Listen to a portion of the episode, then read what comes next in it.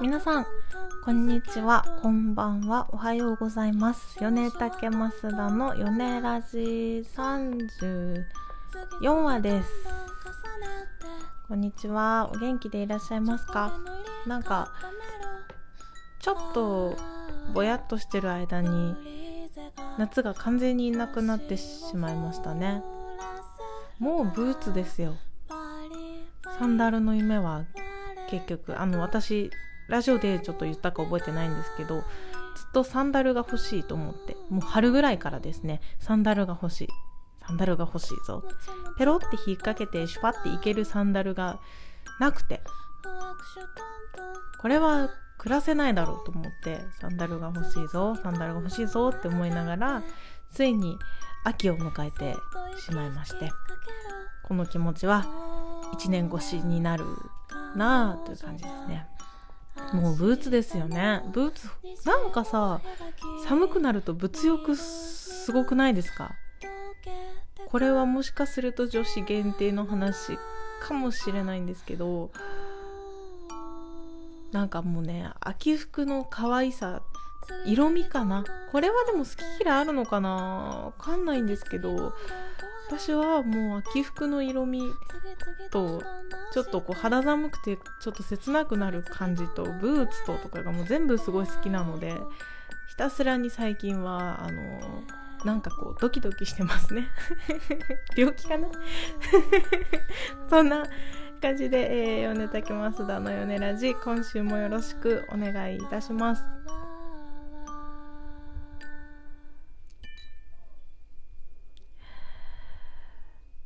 長旅だったんですよ。っていう話をしてもらってもいいですか？違う違う。させてもらってもいいですかね？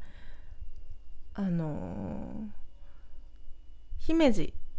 にてきらめきナイトミュージアムがございました。今月の頭ですね。えっと9月1日珍しく土曜日開催。珍しくもないかな。でも大体ねきらめきナイトミュージアムなんかこうあの平日の前だから日曜日か祝日の月曜日かみたいなことが多かったんですけどまあ土曜日にきらめきナイトミュージアムが姫路モノリスで開催だったものでまあどうやって行こうかと。結構な距離なんですよね。でもあの聞いたところあのそのこの日出てくださいねっていうこのスケジュールみたいなのもらってで、まあ、各地の場所が書いてあって。でそのそれぞれのあの機材一覧みたいなのももらったんですよ。でそれに見るとあの姫路モノリスはオルガンって書いてあるんですよね。オルガンか。オルガンご存知ですか皆さん。あの多分一番想像しやすいのは教会とかにあるパイプオルガン。ファーみたいないうやつ。結構な音のファーっていうこザーっていうやつね。ピアノとはちょっと全然違う音であのおしゃれな音楽の後ろでファーってなってるたりするんですけどオルガンって。そのそれかーってなって。逆にパイプオルガンがあったらそれはそれですごい弾いてみたいねって話なんですけどまあパイプオルガンで米竹の音楽ができるかって言ったらできないんですね。もうどう考えてもあの聖歌用みたいな感じの音色なんですよ。すっごい綺麗なんでしょうけど生で聞いたことないんですけどね。でまあまあオルガンって書いてあると。オルガンか。いやちょっと無理でしょうみたいな。さすがにオルガンじゃ無理だからキーボードを持ってかないといけないねっていう会話をして。でまあそうなると車じゃないと動けないと。さすがに88系のキーボードってものすごい重いんですよ。20キロとか30キロとか。あるやつをゴロゴロゴロゴロ引いてあの夜行バスにすいませんって言って乗せてもらうみたいなのの苦労を考えると車の方が楽だと大ちゃんが言ってて。なのであじゃあ車で行こうかっていう話になって車で行ってきました。まず出発ですね、えー、前日の夜中。夜中って言ってもまあ11時半とかだったかな。ぐらいに集合して行って車乗ってね出発。発するわけですよ。でまああのー、合間合間にねいろんなとこであの仮眠を挟みながら行こうって相談はしてたんですけどまあ大ちゃんが事前にいろいろ調べて20分寝るのがいいらしいと。一番こう眠気も取れてすっきりすると。でなおかつやっぱコーヒーがねいいみたいなことをいろいろ調べてきてて調べてきたんだ偉いねみたいな話をして、まあ、ブーンって高速走っていくわけなんですけど結構早い段階でね眠気が来るんですよ。もうねやっぱ夜は寝るもんですからね人間はね。そんな反したことをしちゃいけないなと思ったんですけど私も助手席でもかなり眠くてもうグワングワングワングワンしながらもう大ちゃん頑張ってるからとりあえず起きとかなきゃなと思いながらもガンガンガンガンして結局先に寝ちゃってでそれやっぱ私が寝ると大ちゃんも喋れないから眠くなるみたいでパーってパーキング入ってちょっと寝ようって言ってあのちょっと寝たんですよ。ちょっと寝たなと思ったら2時間ぐらい経っててあれ？20分？みたいな。20分の説って思ったんですけどまあ2時間も寝れば結構すっきりして大ちゃんも結構すっきりしててでまあちょっと飲み物買っていこうかって言って適当にバー飲み物買ってね。でパッてこう車戻ってきたら大ちゃんカフェラテ買ってたんですよちゃんと。カフェラテ。あのペットボトルのね甘いやつ。でもあのそもそも大ちゃんコーヒーがあんま得意じゃなくて苦い苦い言うて飲めないタイプなんですけど頑張って買ってきててお偉いなと思ったんですけどね。カフェラテってまあ牛乳も入っててでこれ私のうろうろな記憶なんですけど牛乳ってちょっと眠気を誘う方じゃないですかどっちかというと。眠れなかったらホットミルク飲みなみたいな言うぐらいなんでね。で、まあ、カフェラテかと思ってどっちがどっちが効くのかなとか思いながら 大ちゃんが苦い苦い言いながらね甘いだろそれとか思いながらこう飲んでたわけなんですけど。でまあブーって言ってて。でしばらくはまあ元気なんですよ。元気だしその夜中のパーキングとかもさ日常だと行かないからね。そのご縁のないその言ったらすごく非日常な空間なんですよそこが。でなんか山の中だったりするとすごい木の匂いがしたりとか。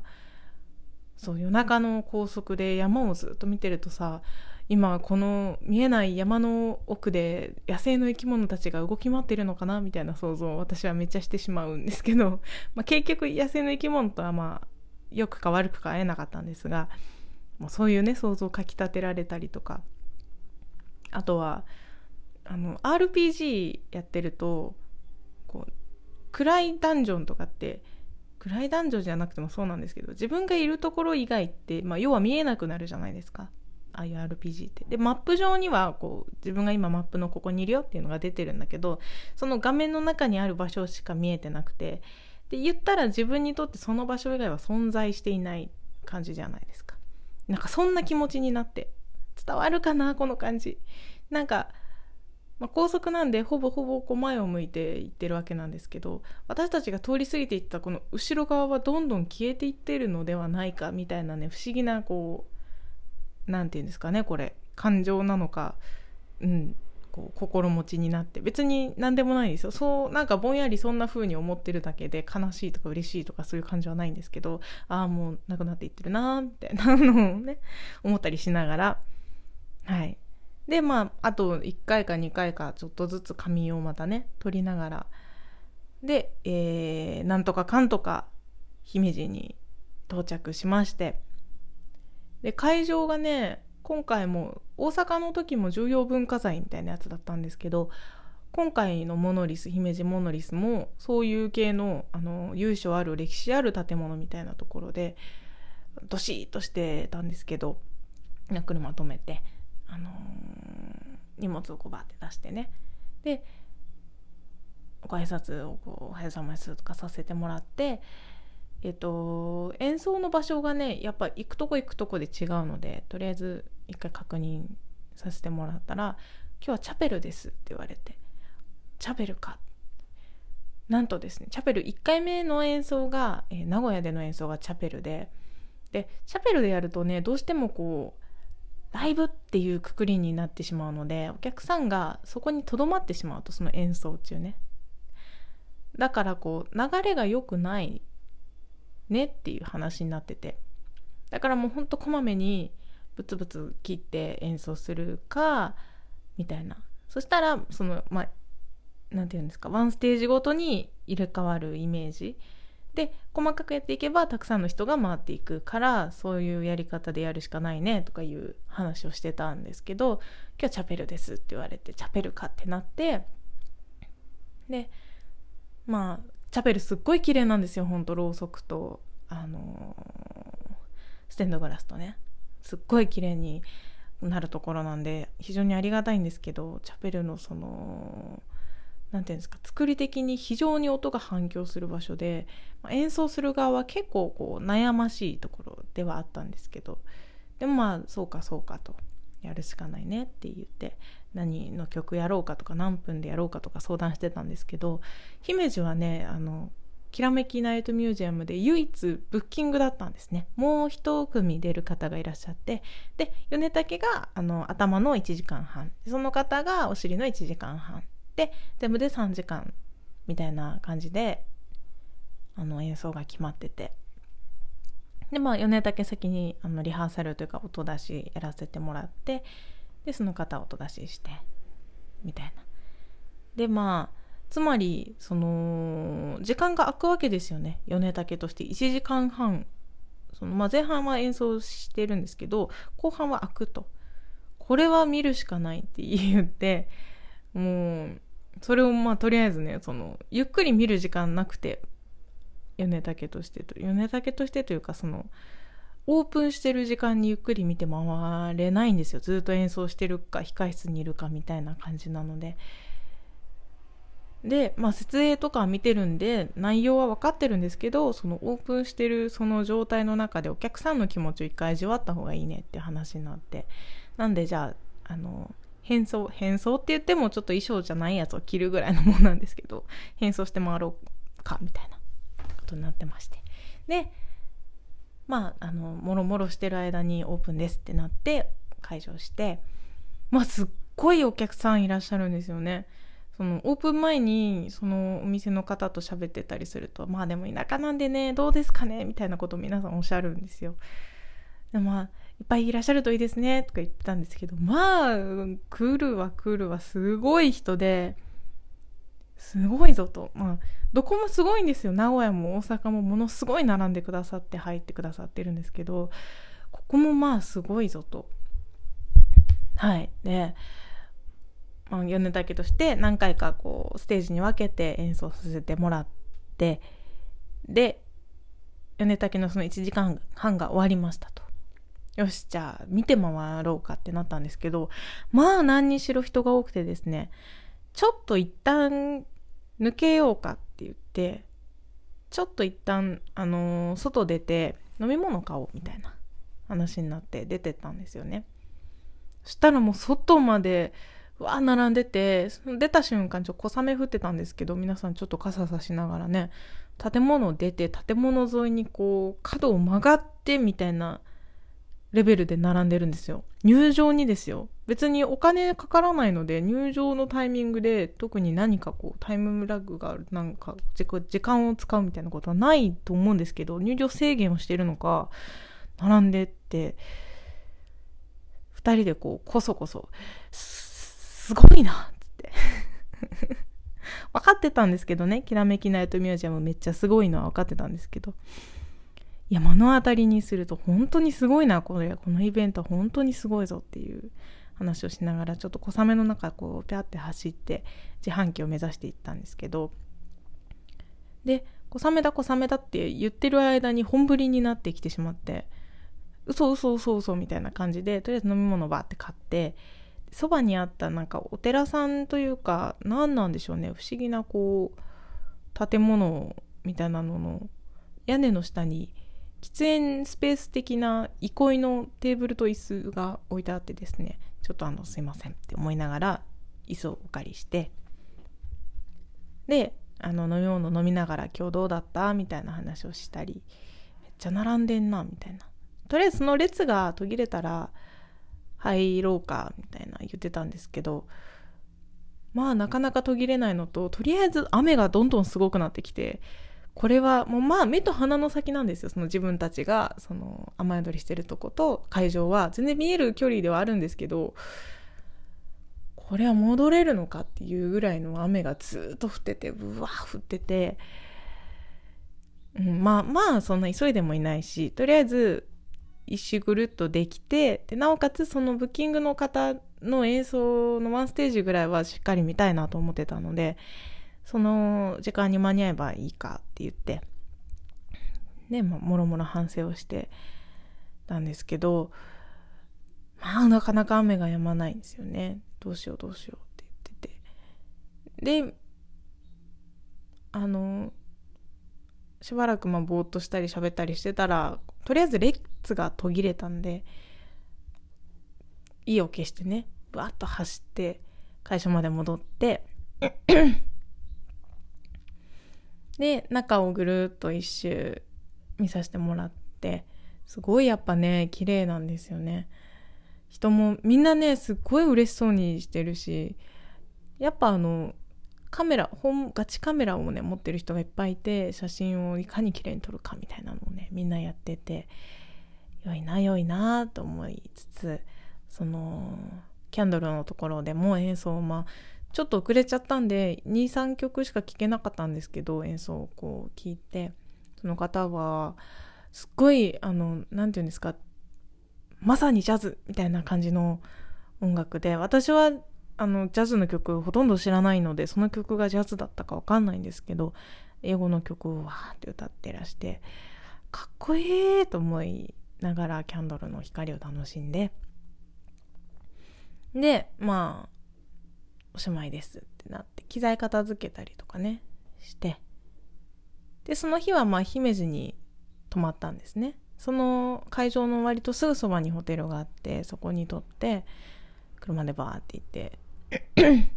泊まったんですけど翌日がもうすぐ名古屋なんですよ。すぐ名古屋っていうとあれなんですけど、夕方3時入りですみたいな言われてて。3時か。っで、まあ、結構朝早めに10時ぐらいだったかな。10時前かなぐらいにホテルを出てそっから名古屋までがまあ近いだろうと思ったら ちょうど東京から名古屋までと名古屋から姫路までぐらいがほぼほぼ同じぐらいで、まあ、真ん中ら辺なんですよね名古屋が。だから思ったよりは遠いぞっていう話になって。でもその分帰りの時間が短縮するのでまあまあまあまあまあまあって言いながらこうブーンって向かって行ったんですけどその道中もね不思議な天気なんですよずっと。急に雨がポツポツポツってきたなと思ったらうわって降って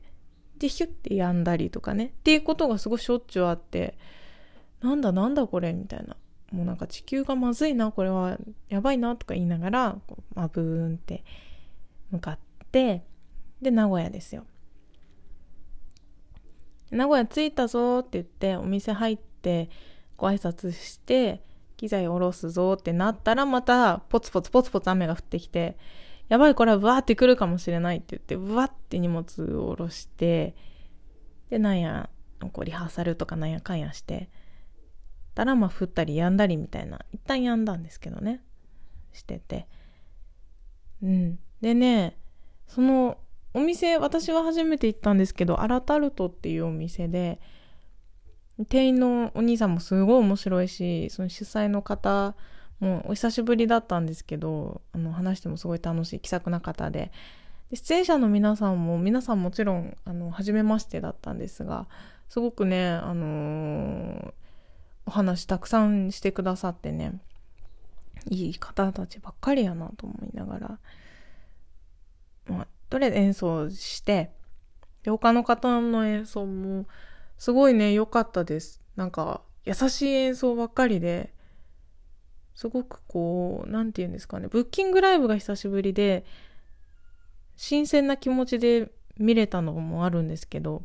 名古屋すごくいいなと思いましたね。なんか、名古屋が良かったのか、そのライブがたまたますごく良かったのか、なんかいろんな波長があったのかわかんないんですけど、その、お客さんとして前に東京で対バンしたことのある方が2人来てくださったりとかあとはそうですねそのやってる音楽性というか皆さんの音楽がお互いに多分みんな好きだったんですよね。これ私の思い込みかもしれないですけど、私としては本当皆さんの音楽がめっちゃ好きだったし、方向性、やりたい方向性として似たものがある同士だったんで、終わってからずっと喋ってても本当に楽しくて。で、あのー、城の話になったんです、不意に。大ちゃんがね、これまた MC でね、あのー、変な話をしちゃったもんで、城を見て回るのが好きみたいな言ってるくせに全然大阪城と何城ととかしか見てないみたいな。姫路にも姫路城があって、そう、姫路城もすっごい遠目から見て真っ白ですっごい綺麗だったんですけど、まあ、近づいていくだけの時間がなかったので、遠目から見て車で通り過ぎ際にパシャーって撮るぐらいの写真しかないんですけど、写真を撮るのが好きみたいな MC をしてて、それ気張ってこうね、ちょっと気張ってしまったので、その場にまさか城好きが3人いるとは知らず、そんなこと言ってしまったもんだから終演後にまあその方たちにどどの城が好きだみたいな。どうなんだどどれが好きなんだみたいな。何がいいんだみたいなことをねこうせつかれて。大ちゃんはそんなつもりじゃないんですよ。城の写真を撮ってあの、外国のお友達が結構いらっしゃるので大ちゃんには。その人に送りたいと。だから日本的なものの写真を送りたいというだけなんですよ。城がどうのじゃないんですけど。でもまあその城好きがねその日演奏した女性のソラシノさんっていう方とお客さんで見に来てたほのほのぼのじゃないわ 細々さんっていう男性の方とソラシノさん女性の方とあとその主催の方が皆さんその城だったり歴史だったりが好きな方だったみたいでその方はもう見方がやっぱ違うんですよね。その城はこの城はこういう立地でこう攻められてもこう対応できるからここにこう立てたみたいな背景とかねその役割みたいなことをすごく重きを置いてらしてそれをもってしてどこの城が良いみたいな話をするんですよ。もうね面白かったですそういうやっぱ専門的な知識があるって強いですよね。もう終わんないしその城だけじゃなくて歴史全般に興味がある人だったんで例えば名字と出身地からどういう人だったかをこう過去のねご先祖様を想像するだとか地名からそこは昔どういう土地だったっていうのを想像するとかっていうことを言ってていやすごい面白かったです。すごい細かく聞きたかったんですけど、まあ、いかんせん我々ねそのそこからまた残り半分のドライブが待っているのでちょっと早めに申し訳ないですって言って、早めに出て帰ってきたって話なんですけど、まあ長い旅でしたね。話してみても長かったですね。っていう、あの、そんな姫路、名古屋の旅でございました。どうですか？どうですかじゃないか そう、いや、楽しかったですよ、すごく。いろんな人に出会って、あとはその結婚式場の方が本当にねどこ行ってもどこのスタッフさんももう気持ちよく対応してくださる。当たり前なんですよ。もちろんそんなね結婚式場ってさだって一生に一回一番大事な自分が主役になれる日にお世話になる人たちなんでそんな感じの悪い人に務まる仕事ではないと絶対思うんですけどにしても皆さんあのー当たり前にできることの範囲というかレベルがすごく高いんですよね。あの本当にね毎回気持ちよく挨拶もしてくださるしお気遣いもすごいしあのご飯わざわざ持ってきてくれたりとかあの楽屋みたいな控室をまず用意してくれたことにもびっくりなんですけどそこにわざわざこう昼ご飯をね持ってきてくださったりとかデザート持ってきてくださったりとか飲み物があって持ってきてくださったりとかもうね本当ホスピタリティだなっていう日々勉強になりますと思いながらお邪魔してるんですけどとか、まあ、名古屋の人たちもみんなそうですよ。そのお店のお兄さんもすっごいあの気の利く優しい方でなんか最後に一杯ノンアルコールを飲みたいねって大ちゃんと喋ってたらおすすめこうこれから運転するしこう眠くならない方がいいと思うからそういうお茶があるから中国茶かな？かなんかをあのアリサン茶とか言ってたと思うんですけどお茶の冷たいのだったら1杯分で2人で分け分けできるから分け分けってそのお兄さんが言うんですよ。めっちゃ可愛いなって思ったんですけど2人で分け分けできるからじゃあその中国茶1杯分用意するねって言ってそもそしたらグラスになみなみのお茶をね2人分こう入ってくれてそれがまためっちゃ美味しいとかねそういうなんか当たり前のようで当たり前じゃない気遣いができる人がいっぱいいて優しい気持ちになれるその長い長い旅でございましたね。はい。で、まあ、あの、一周ずつちょっとお話がずれてるんで、本当はね、今週の、えっと、今週とか先週の末か、に、あの、どこだ？えー、っと、浜松に行ってるので、その話もしたいんですけど、それはまた来週という感じで、ちょっと一周ずつ伸ばしていきますね。浜松の話、浜松はね、松下パナオさんと一緒に行きましてね、それもまたまあ面白いことがいっぱいあったので、また来週話できたらいいなと思ってます。ということで、えー、次のきらめきナイトミュージアムは、えー、と、今月末の24日の月曜日祝日ですね、に、えー、福島、郡山かな？郡山モノリスだったかな？にて、いやー、名前不安だな違うかもしれない。にて、えー、きらめきナイトミュージアムを開催いたします。ので、本当にね、来て損のないイベントです。入場は無料だし、もうインスタ映えはかなり狙えるし、米竹の音楽は聴けるし、もう来て損なんてないイベントなので、お近くの方、ぜひぜひお越しいただければなと思っております。よろしくお願いいたします。といったところで、えー、今週のヨネラジはおしまいにしようかなと思います。また来週ヨネラジでお会いしましょう。じゃあね